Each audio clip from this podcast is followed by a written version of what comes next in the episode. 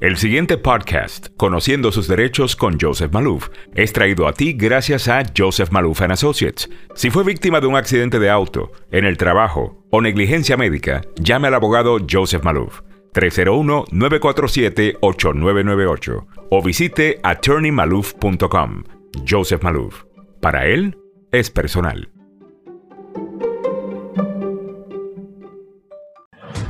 El abogado Joseph Malouf se queda con nosotros. Ya no hablamos de política, pero podríamos tener algún tipo de enlace político. Abogado, bienvenido. ¿Qué tal? ¿Cómo está?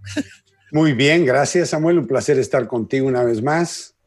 Como siempre. Me gustaría que viera esta mañana, no sé si eh, tuvo la suerte de escuchar eh, a las 7, dimos un informe sobre lo que ocurrió en Ocean City. Llegaron miles de gentes y coparon el balneario en una actividad automovilística que se da todos los años. La policía había dicho, miren, no lo hagan porque estamos en, una pandemia, vamos a tener problemas. Igual, igual, y, quiero mostrarle lo que ocurrió con alguien que causó desorden y la policía le cayó encima. Esto es cortesía del el Baltimore Sun.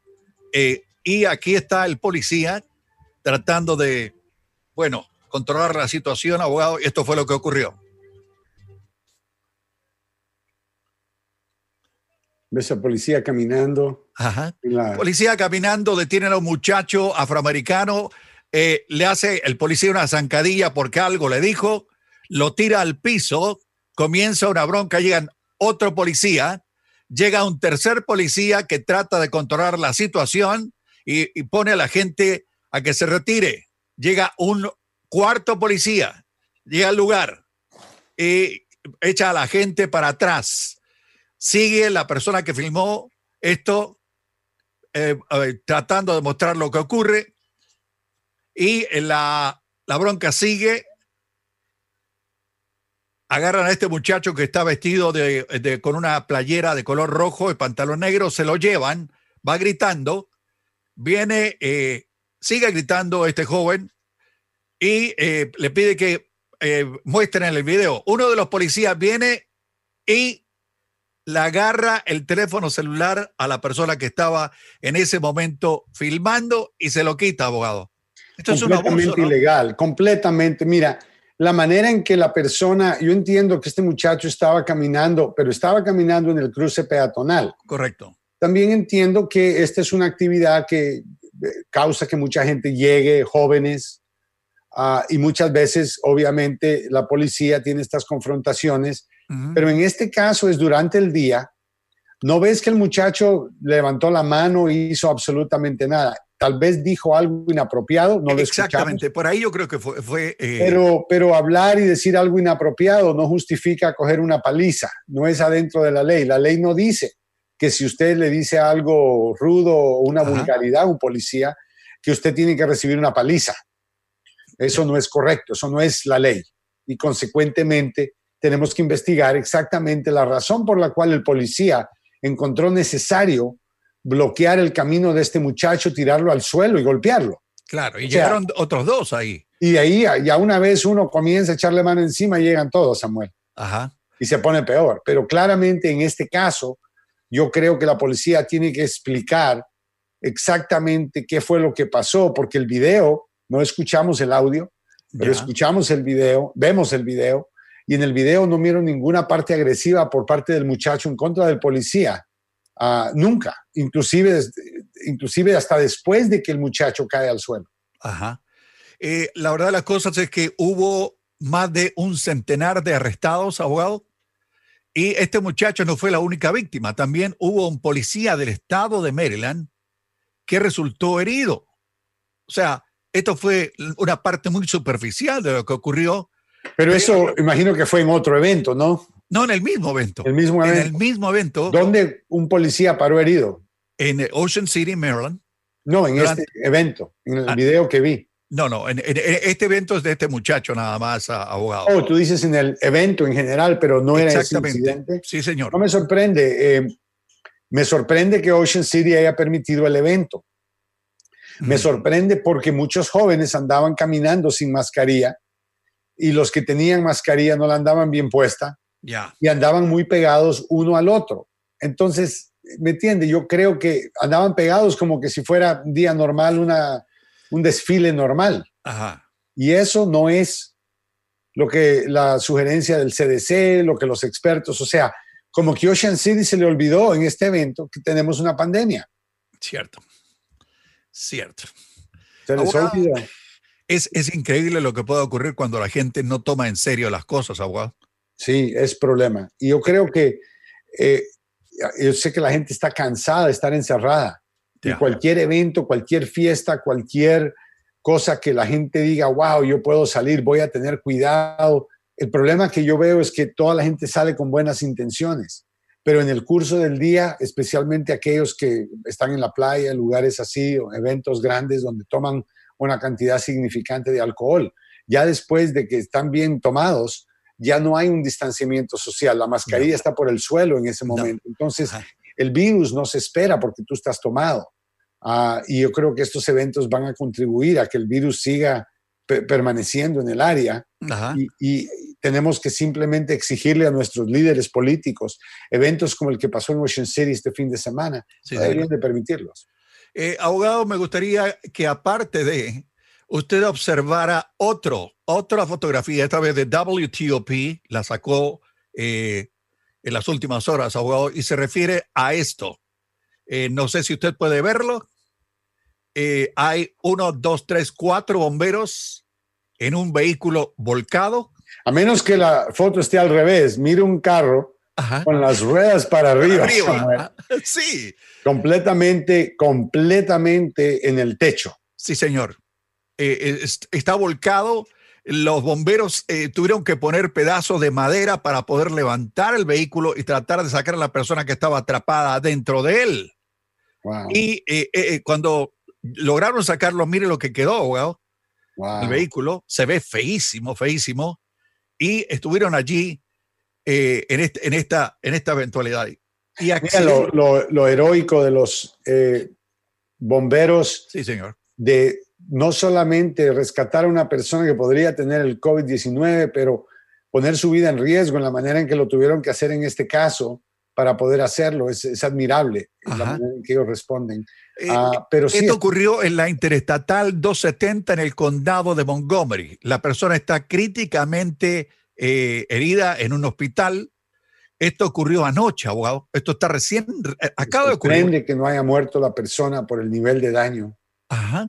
Ah, me sorprende y me alegra que no haya muerto, pero esos accidentes como este te demuestran que la velocidad tiene que mantenerse. No sé a qué horas ocurrió el accidente o la base del accidente, Samuel no sabe los A detalles. las 8 de la noche. Anoche. Era oscuro, era oscuro ya. Sí. Pero ¿por qué el carro da vuelta tan violentamente? Y bueno, lo que dice aquí el cuerpo de bomberos y rescate dijo que el accidente ocurrió a las 8 de la noche, justo pasando sobre la Interestatal 370, el paso sobre nivel, cerca de la salida 9 de la carretera llamada Sam Hay Highway aquí en Gatesburg. Hanai Highway, claro.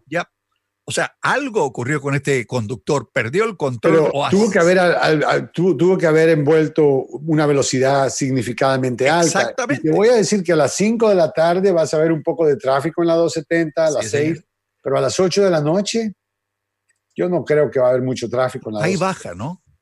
Baja bastante, porque el- el- la, la realidad es que el área metropolitana, especialmente con las escuelas y todo, todo, continúa en lockdown. Todavía estamos encerrados, la mayoría de personas no ha salido a trabajar ah, completamente como antes y los que están haciendo lo mantienen, la mayoría de su tiempo eh, se mantienen encerrados en la casa. Eso mantiene las calles libres, abiertas de tráfico, pero mucha gente confunde la oportunidad de poder manejar en un tráfico libre eh, como una oportunidad para poder incrementar el límite de velocidad y manejar rápido. Tenga mucho Ajá. cuidado porque hoy en día factores que causan que un vehículo sea volcado completamente al revés, con las piernas para arriba, como quien dice, ruedas pa- para, arriba, hermano. está panza para arriba. Eso ocurre solamente cuando hay alta velocidad. Carros no tienen, carro que pesa 3, 4 mil, 5 mil libras, no tiene la habilidad de darse vuelta, eh, simplemente porque me metí en el carril equivocado o, le pegué un carro. No, esto es probablemente algo que causó suficiente fuerza para levantar el vehículo y darle vuelta. Eh, otro accidente que ocurrió anoche, y de esto lo hemos hablado por, no sé, 200 oportunidades, envolvió a un, eh, a un animal, ¿ok? Un venado. Inicialmente cuando un Nissan Armada golpeó a, un venado en la carretera. Esto ocurrió en la interestatal, a ver, vamos a ver, 95 en el condado eh, Howard. Ok. Ok. El Nissan viajaba hacia la arcén eh, izquierdo y golpeó la, la barandilla antes de detenerse con parte del automóvil permaneciendo en el carril rápido. Ahí, yo creo que ahí estuvo el error. El conductor encendió las luces de emergencia. Un, un Chrysler Pacifica en dirección sur golpeó al Nissan del lado del pasajero. Su conductor se detuvo en la parte izquierda frente al Nissan y minutos después un tercer vehículo, abogado, no identificado, atropelló a tres personas que estaban en el lugar. El pasajero, el conductor del Nissan y el conductor del Chrysler. La eh, policía eh, está pidiendo la asistencia para localizar a este irresponsable de este choque que eh, es un hit and run, o sea, Dos, uno choca a un, a un, eh, a un venado, se para la carretera. Viene otro, le pega por un costado, se para la carretera. Y viene un tercer irresponsable, atropella a estas personas y se da la fuga, abogado. No, es una historia terrible. Ahora, varias leyes están completamente rotas aquí, han, han roto varias leyes. Ajá. No podemos ignorar el hecho, número uno, que usted tiene que prestar atención cuando está manejando, tiene que mantener los ojos abiertos y estar alerta mucha gente no cree que en la carretera a veces hay vehículos que, aunque usted vea las luces prendidas, no se están moviendo. Correcto. No es tan difícil detectar eso si usted está prestando atención. Esto me demuestra que dos vehículos, no uno, dos vehículos no están prestando atención en la carretera, tres, porque no le debió haber pegado al, venado. Correcto. ¿Cómo lo hace? Maneja más lento y mantenga atención. Si usted ve un venado que viene en camino, pare su carro a un lado para no tener un accidente, porque usted le pega a un venado, yo le puedo asegurar que su carro puede quedar destruido, usted puede sufrir daños y perjuicios. Correcto. Pegarle a un venado no es nada eh, eh, fácil, es duro, es un golpe serio y obviamente no queremos matar al venado, pero lo más importante es eh, en esta situación entender que cuando uno va manejando en la carretera, es el que va manejando el que tiene la obligación de prestar atención todo el tiempo cosas que en la carretera se pueden ver, ya sea en la noche, ya sea en el día. Carros, por ejemplo, que están descompuestos en la carretera, los parquean a veces a un lado, a veces los parquean en, el medio de la carretera, en el mismo carril donde se arruinaron. hay que tener mucho cuidado manejando. Esa es la idea de mantener un límite de velocidad. Cuando las autoridades ponen un límite de velocidad en las carreteras, parte de la idea es de decir, mire, en el evento de que usted tenga un problema, le vamos a dar tiempo para que pueda parar y hay gente cruzando carreteras en la noche y en el día. Hay venados cruzando carreteras en la noche y en el día. Hay carros descompuestos en la carretera todo el tiempo. Cierto. Y veo accidentes que no debieron nunca de ocurrir. Y me han pasado, eh, o sea, como abogado he representado a varias personas.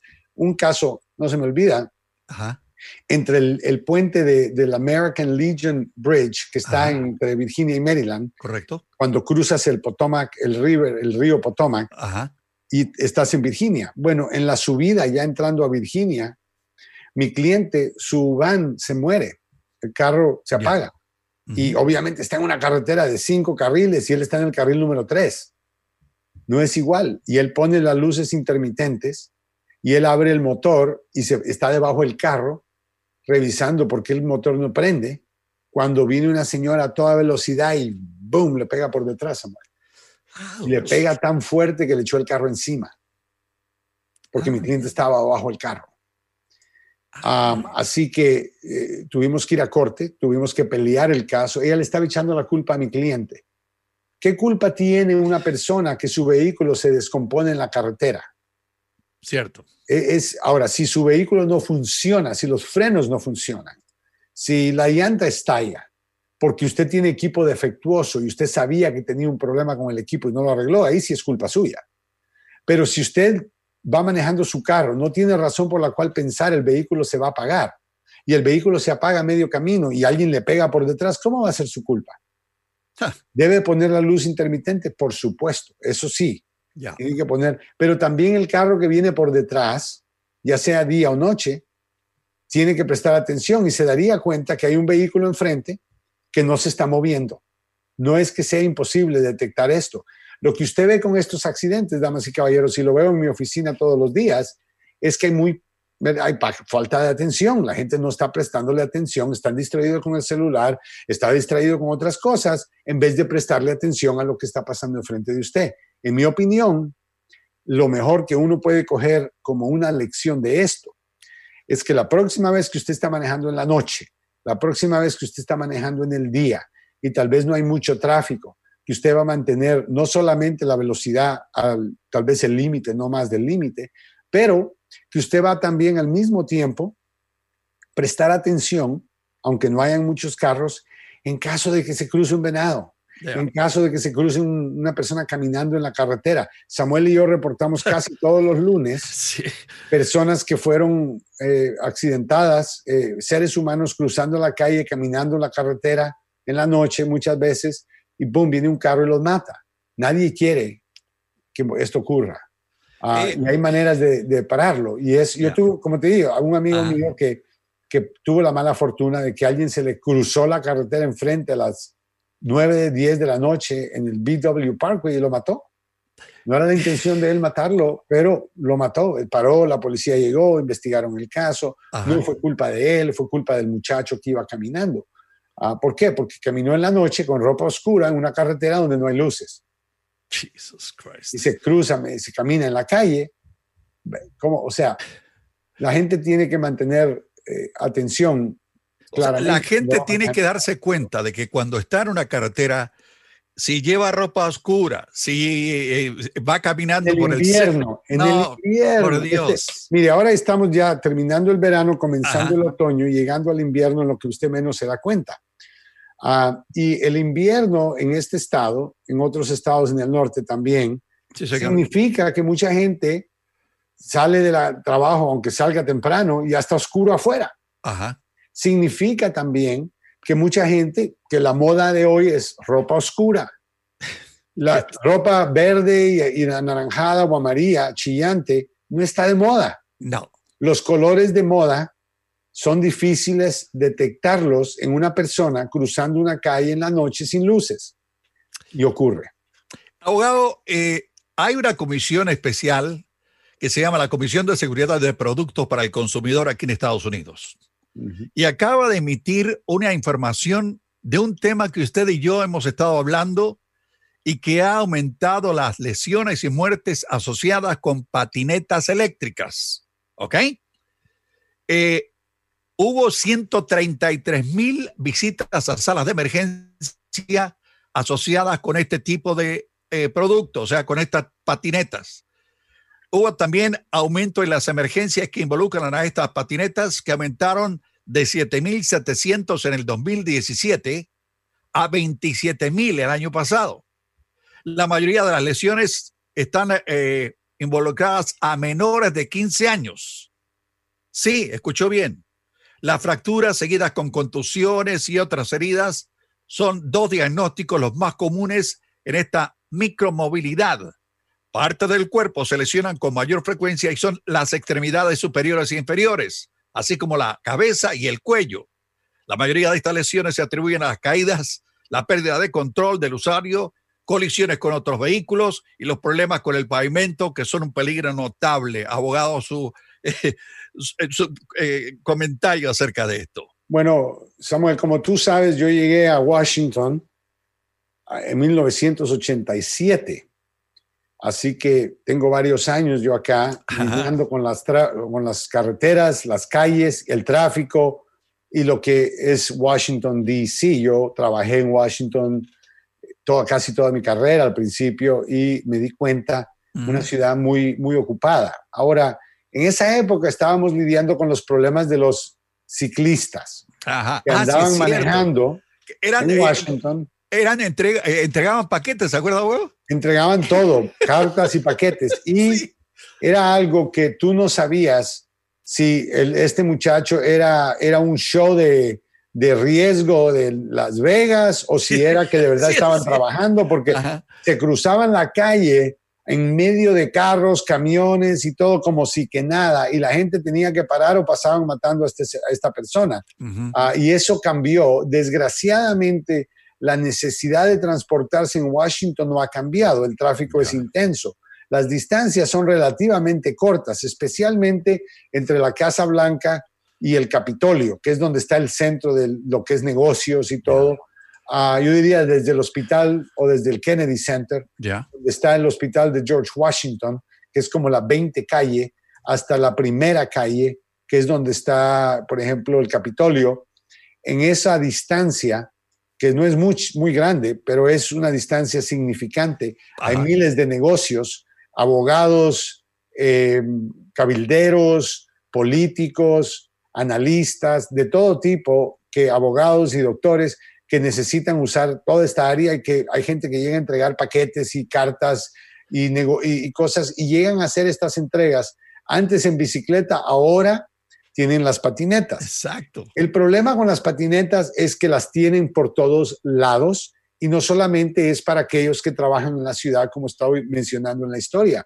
Estoy hablando ahora de lo que es el día de hoy, son los turistas la gente que está viniendo a Washington de vacaciones, vienen y rentan estas patinetas porque las tienen por todos lados en Washington. Entonces ahora es una como un montón de moscas por todos lados y cuando tú vas manejando son peligrosas, abogado. Cuando tú vas manejando es extremadamente difícil. Si usted me está escuchando en Washington, Virginia o Maryland y usted tiene oportunidad de usar esta patineta, póngase a pensar ya es difícil manejar en Washington, D.C. por el tráfico y por la cantidad significante de actos ilegales que hacen los taxistas y otra gente. Hacen vueltas de U en media calle, cruzan en lugares ilegales, se meten en contra de la vía y como que nada pasa. Ya es difícil.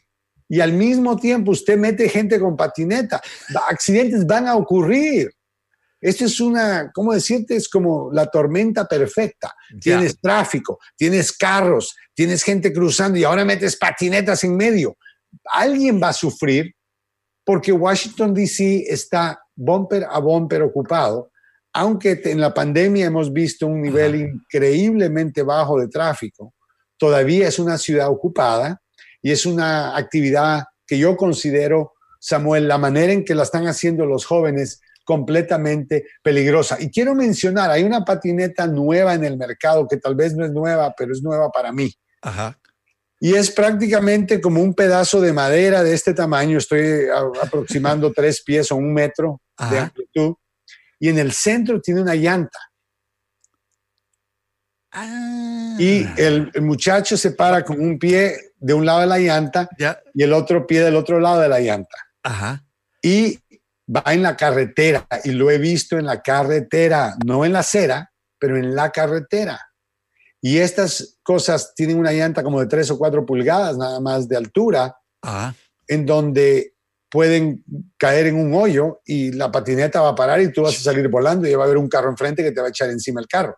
O sea, es una receta para ir a matarse. Ahora, si tú quieres utilizar esta patineta en un lugar, un parque de patinetas, ya lo quieres utilizar en la acera, yo creo que vas a tener un mejor resultado, pero son los jóvenes que están cogiendo estas patinetas a la calle. En Ocean City, lo están haciendo en Washington, lo están haciendo en Nueva York. En Rockville, ¿has visto ahora, wow? Aquí en Rockville.